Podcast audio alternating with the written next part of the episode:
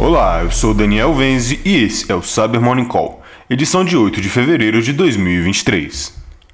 E começamos o episódio de hoje com correções da Forter para uma vulnerabilidade ativamente explorada no serviço de transferência de arquivos Go Anywhere MFT.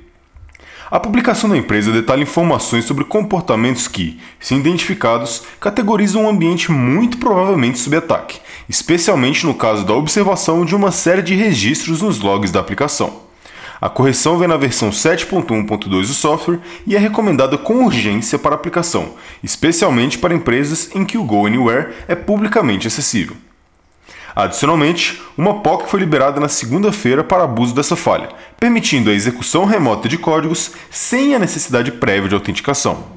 Por fim, a empresa detalha um processo de mitigação para clientes que não podem aplicar as correções imediatamente, que consiste na implementação de mecanismos de controle de acesso na interface administrativa do Go Anywhere MFT.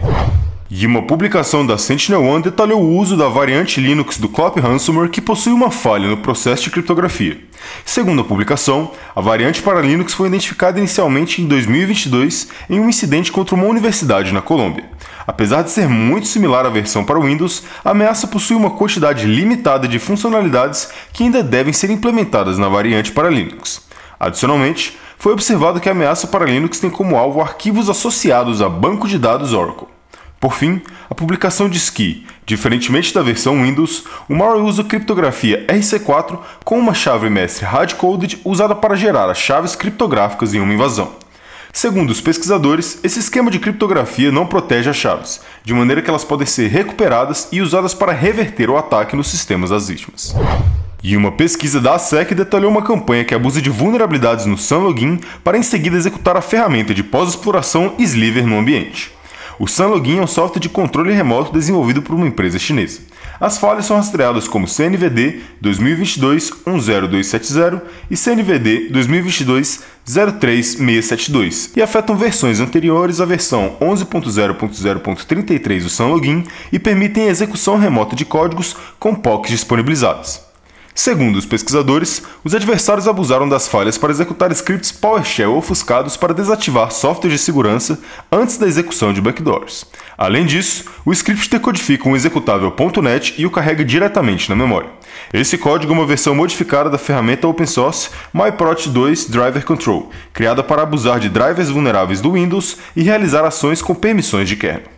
Em seguida, o script baixa o PowerCat de um servidor externo e usa para inicializar um shell reverso que se conecta a um servidor de comando e controle, o que estabelece o acesso dos adversários ao sistema invadido.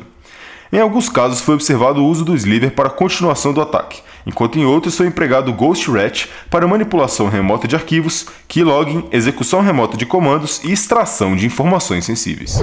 E por fim, em uma entrevista, o pesquisador da Sophos Chester Wisniewski indicou que o principal uso do chat GPT para adversários pode ser no lado social dos ataques, já que adversários podem usar o chat GPT para criar e-mails de phishing que parecem ter sido escritos por um falante nativo de um determinado idioma.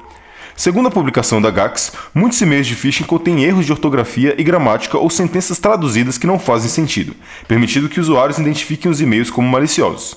Porém, com o ChatGPT e outros modelos de idioma com recursos semelhantes, adversários podem criar e-mails que correspondam ao idioma de uma determinada região ou país, se passando como mensagens legítimas e contendo anexos ou apontando para links maliciosos. Por fim, o pesquisador indica que já existem projetos de modelos de IA que ajudam a determinar se o conteúdo foi escrito por outra IA. Tais modelos devem ser integrados às soluções de segurança para notificar os usuários quando a análise sugerir que o conteúdo foi gerado por uma inteligência artificial e não por um ser humano. E é isso por hoje. Obrigado por ouvirem o Cyber Morning Call e tenham um ótimo dia. Você ouviu o Cyber Morning Call, o podcast de cibersegurança da Tempest. Nos siga em seu tocador de podcast para ter acesso a um novo episódio a cada dia. E para saber mais sobre a Tempest, nos siga no Instagram, Twitter e LinkedIn ou acesse www.tempest.com.br.